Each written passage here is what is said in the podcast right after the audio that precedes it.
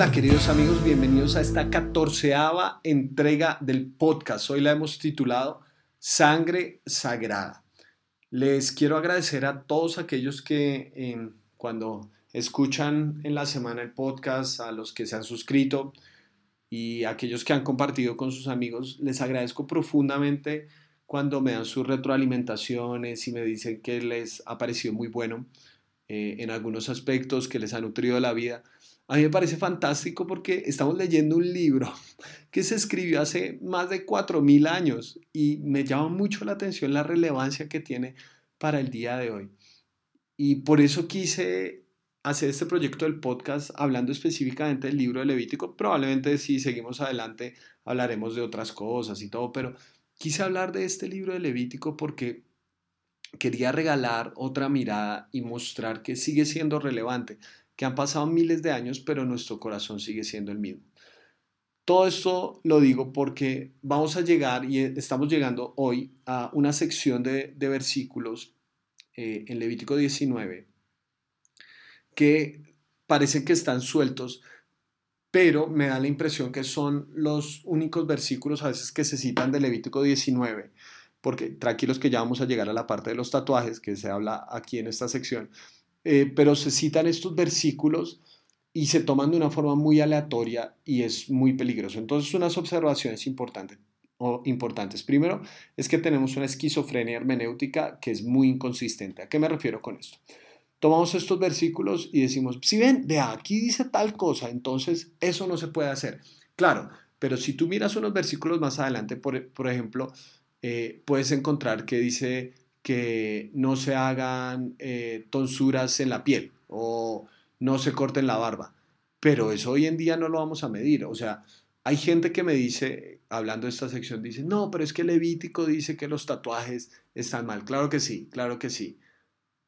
Pero entonces, si tú vas a prohibir los tatuajes, también deberías prohibir que la mujer que está en su periodo de menstruación entre en una congregación cristiana. ¿Por qué? Porque lo dice Levítico.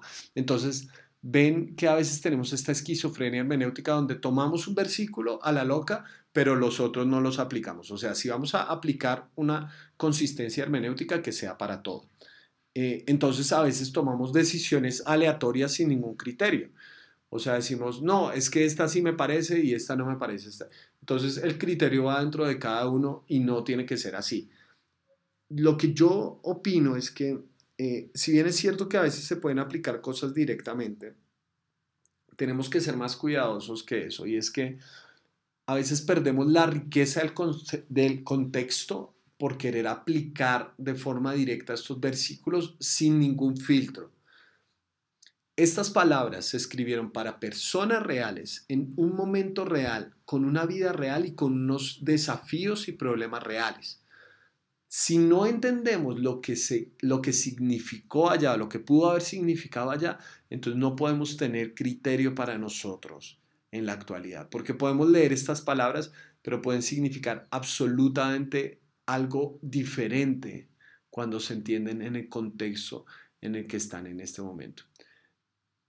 Dicho todo eso, leo versículo 26 de Levítico 19 que dice, no coman nada que tenga sangre no practiquen la adivinación ni los sortilegios. Eso dice ese versículo. Eh, no me voy a meter en, problemas de vegetarianismo, no, pero este es uno de los versículos donde la gente dice, ¿sí ve por qué no se puede comer morcilla? Así de simple, porque la morcilla está hecha con sangre y todo eso. Vean, hay cuestiones que son de conciencia de cada persona y, y yo la respeto y está bien, sin embargo, Pablo en, Romanos capítulo 14, si no estoy mal, eh, habla de, las, de la comida que no debemos eh, generar una discordia con hermanos por el tema de comida, que cada uno coma lo que su conciencia le permita. Habrá personas que esto les parece malo, está bien, yo respeto a esa persona, pero mi vínculo con esa persona trasciende la comida, ¿sí? Si, a mí me parece bien y yo no tengo problema en mi conciencia con eso, entonces, bueno, no, no debería haber un inconveniente. Sin embargo, como les digo, me parece que aquí Levítico no está pensando en prohibir la morcilla, sino que está hablando de una cosa un poco más profunda. Si ven, se conectan dos ideas. No coman nada que tenga sangre y no practiquen la adivinación y los sortilegios. Porque en esa época era muy común en los rituales de brujería que la sangre se utilizara como una forma de saber eh, eh, la suerte de uno, por un lado, de, echarse la sangre de cierto animal, le permitía a uno tener el favor de los dioses y que los dioses te dijeran tu futuro, ¿no es cierto? Y que, te, que pudieras adivinar qué, venía más adelante. Pero también otra cosa que se usaba era el poder, el concepto de poder.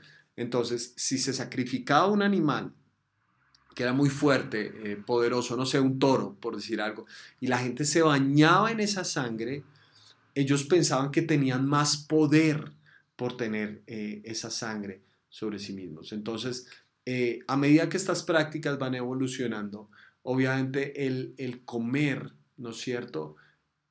Pasa a ser parte de esos rituales. Se sacrificaban los animales y en ocasiones ustedes lo pueden leer en, culturas eh, antiguas, incluso se comía la carne cruda, fresca, recién sacrificada para, para este tipo de rituales que pues obviamente son bastante grotescos pero cómo esta idea, ¿no es cierto?, tan eh, arraigada y vinculada, ¿no es cierto?, donde la vida de un animal está representada en su sangre, entonces si yo ingiero la sangre de ese animal, ahora yo tengo más vida, más vitalidad, yo voy a poder determinar mi futuro y saber qué es lo que viene más adelante.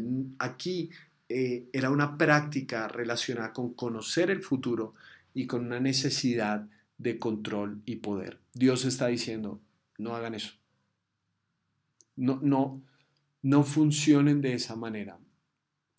No agreguen esta clase de rituales típicos de su entorno a su fe. Si ustedes confían en mí, es suficiente. No, no, no tienen que andar ingiriendo cosas con sangre, que eran formas de rituales de adivinación y de brujería. No tienen que vivir en eso, no tienen que, vivir en, este tipo de cosas. De hecho, es, es muy interesante si ustedes van dos capítulos atrás en Levítico 17, porque en Levítico 17 obviamente se habla de sacrificio de animales, ya lo hemos hablado. Pero vean que hay una cosa muy interesante en cuanto a, cómo se debe tratar la sangre de un animal. En Levítico 17, 11 al 13 dice así, porque la vida de toda criatura está en la sangre. Yo mismo se la he dado, está hablando Dios, a ustedes sobre el altar, para que hagan propiciación por ustedes mismos, ya que la propiciación se hace por medio de la sangre. Es decir, la sangre era usada como un medio de protección. Alguien moría en mi lugar. La sangre está relacionada con mi debilidad, con mi pecado, con mis falencias, no para obtener más fortalezas ni poderes. Versículo 12. Por eso les digo, ninguno de ustedes deberá comer sangre, ni tampoco deberá comerla el extranjero que vive entre ustedes. Cuando un israelita o algún extranjero que vive entre ustedes case algún animal o ave que sea lícito comer, le extraerá la sangre y la cubrirá con tierra, pues la vida de toda criatura está en su sangre. Por eso les he dicho, no coma la sangre de ninguna criatura, porque la vida de toda criatura está en la sangre. Cualquiera que la coma será eliminado. Vean, ven esta relación y conexión constante entre la vida y la sangre, entre la vida y la sangre, incluso cuando una persona sale de cacería, debe respetar de una u otra manera este símbolo que es la sangre, que es la vida de, este animal, y no solamente debe entonces beberla, ¿no es cierto? Sino debe cubrir eh, esta sangre con tierra. Eh, de una u otra manera es como, como una especie de entierro, ¿no es cierto?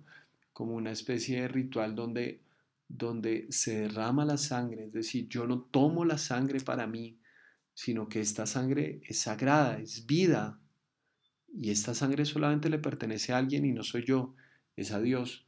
Entonces, eh, vean cómo el, pueblo de Israel se le está llamando a entender el valor de la vida de todo ser creado, no a utilizarlo como un medio para adivinar su futuro o para tener más poder, sino que se les llama a respetar a, esos seres. No se usa la sangre sino que se respeta la sangre, porque nosotros reconocemos que no somos dueños de esa creación. La brujería es un intento por querer ser dioses de nuestra propia vida, ser los que determinan el propio destino y no dejamos el control a Dios.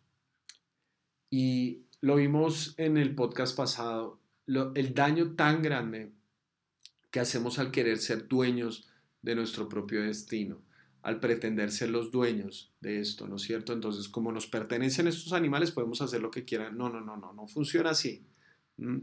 Podemos dañar a otros, ¿sí? Incluso a otros seres creados cuando nos creemos dioses. Y entonces los utilizamos para darnos certezas y seguridades. Qué interesante que cuando estamos eh, ejerciendo este poder, ¿verdad? El poder genera mucha inseguridad porque es muy frágil, porque se quiere mantener. Entonces, eh, se utilizan incluso esta clase de rituales eh, absurdos y tóxicos, ¿no es cierto?, para mantenerse en el poder, para mantener el control de las cosas. Y Dios, Dios le está diciendo al pueblo, no hagan eso. Sencillamente confíen. Eh, en el intermedio van a dañar a muchos seres creados. Y no tienen que hacer eso, no tienen que asistir a la brujería ni a la adivinación. Obviamente esto tiene implicaciones profundamente espirituales y la brujería en última instancia no es algo pasado de moda. Eh, estamos en la época donde la gente está consultando más adivinos, donde la Ouija no ha muerto, donde rituales de, de bañados y todo eso. He escuchado de personas que por mantener una relación le hacen rezos a la otra persona. Es decir, esto no es extraño, ya no hablemos solamente de la cuestión espiritual que esto implica, ¿sí? de, de las dimensiones inmateriales de la existencia. Eh, hay, hay vida espiritual, sí, y hay, y hay em, pactos que se hacen con las tinieblas que tienen sus consecuencias. Eso, vean, yo soy una persona sumamente racional, ¿sí? Eh, quienes me conocen saben que, que soy así, pero yo tampoco puedo negar que existe un mundo espiritual. Lo he visto con mis propios ojos. He visto cómo hay gente atormentada por este tipo de prácticas, ¿sí? Porque eh, exponen su vida a cosas que son dañinas y que están más allá de su conocimiento. Por sencillamente querer el poder, terminan haciendo negociaciones con el mismo infierno sin saber ni siquiera en qué se están metiendo. Entonces, ya no hablemos solamente de eso, hablemos desde un punto de vista muy práctico. ¿Ves hasta dónde lo puede, llevar al ser humano esa necesidad de control? Esa necesidad de saber hacia dónde voy, que se me asegure el futuro. ¿Ves hacia dónde lo, puede llevar? Lo puede llevar a, tomar decisiones tóxicas, absolutamente tóxicas para el entorno que lo rodea, pero también para sí mismo. Porque el poder y el deseo de poder nos puede hacer ciegos. Dios desea que salgamos de esta forma de vida, ¿cierto? Donde rompemos este esquema mental y aceptamos que la vida que tenemos es esta. Y de hecho parte de lo hermoso de la vida es cuando se sale de nuestro control y de lo que nosotros imaginábamos y pensábamos. No sé si conoces personas que tienen tan predicho su futuro, que lo tienen tan esquematizado, que son incapaces de disfrutar una alteración, que son incapaces de disfrutar una disonancia, en su vida, que todo tiene que ir dentro del esquema que ellos piensan porque esta necesidad de control absurda los ha llevado a ese punto.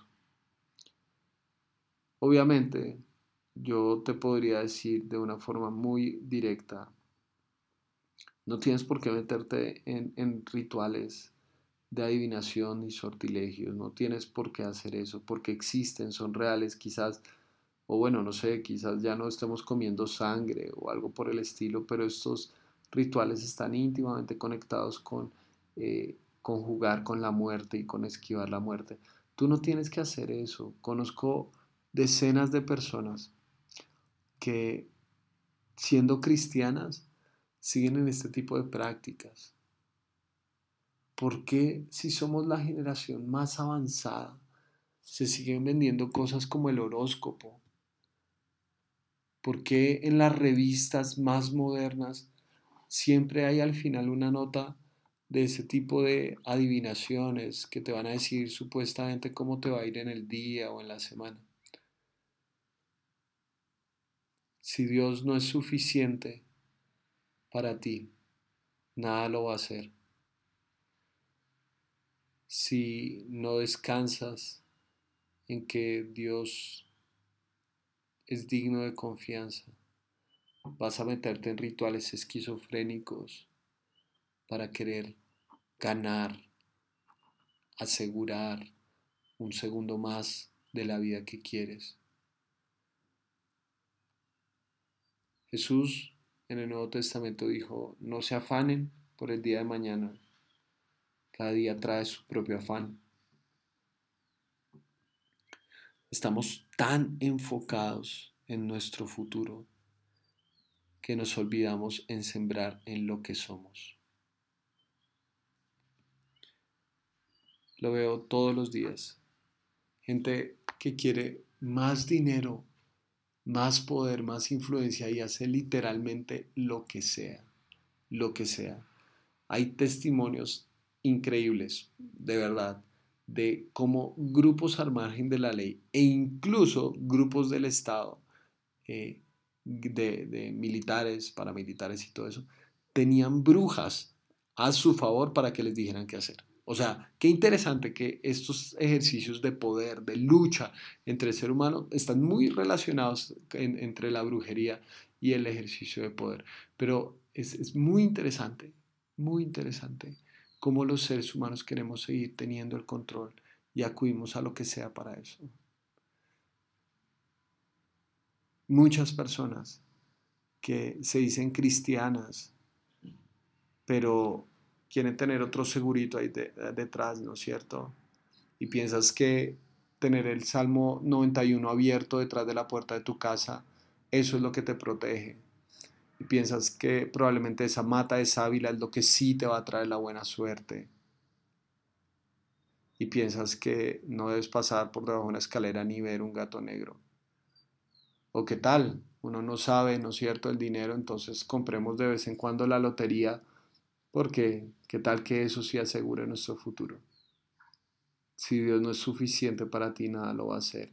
Estamos tan pendientes de nuestro futuro, de asegurar nuestro futuro, que nos olvidamos de sembrar en lo que somos. Creo que este mandato tiene ese propósito,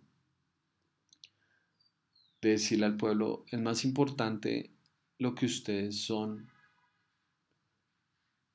la relación que ustedes tienen conmigo, la relación de confianza conmigo. Eso es más importante que saber el día de mañana si tienen que ir a la derecha o a la izquierda. Están tan preocupados por su futuro que se meten en cualquier cosa, pero están tan preocupados por su futuro que se pueden olvidar de quiénes son. Y lo que somos es más importante que lo que haremos lo que somos es más importante que en dónde estaremos. Hay tantas personas que quieren estar en el mejor lugar que no les importa sacrificar sus principios ni sus valores hoy por estar donde pretenden estar. No seas así, no seas de esa manera. En esa época se practicaban los rituales de comer sangre. ¿Qué rituales se practican hoy? ¿A qué acudimos para asegurar nuestro futuro, para alimentar nuestra sensación de poder? Quédate con esa idea, ¿no es cierto? Que si Dios no es suficiente, nada lo va a hacer. Mira a ver si sencillamente estás poniendo a Dios como lo primero y lo más importante o tienes, lo tienes dentro de un anaquel gigantesco de opciones y cuando estoy en crisis económica, no, no acudo a Dios, sino acudo a el baloto. Y cuando estoy en una crisis relacional, no, no, no acudo a Dios, sino a la bruja que me pueda hacer tal rezo. Y cuando estoy en una, eh, crisis existencial, no, no, no acudo a Dios, sino acudo a... Mucho cuidado con tener a Dios dentro de un anaquel, porque Dios es Dios sobre todas las cosas. Él no está en este mundo y no se reveló a su pueblo para ser una opción, se reveló para ser el centro de nuestra adoración. Y oro para que en tu vida Dios sea suficiente. Te mando un gran abrazo.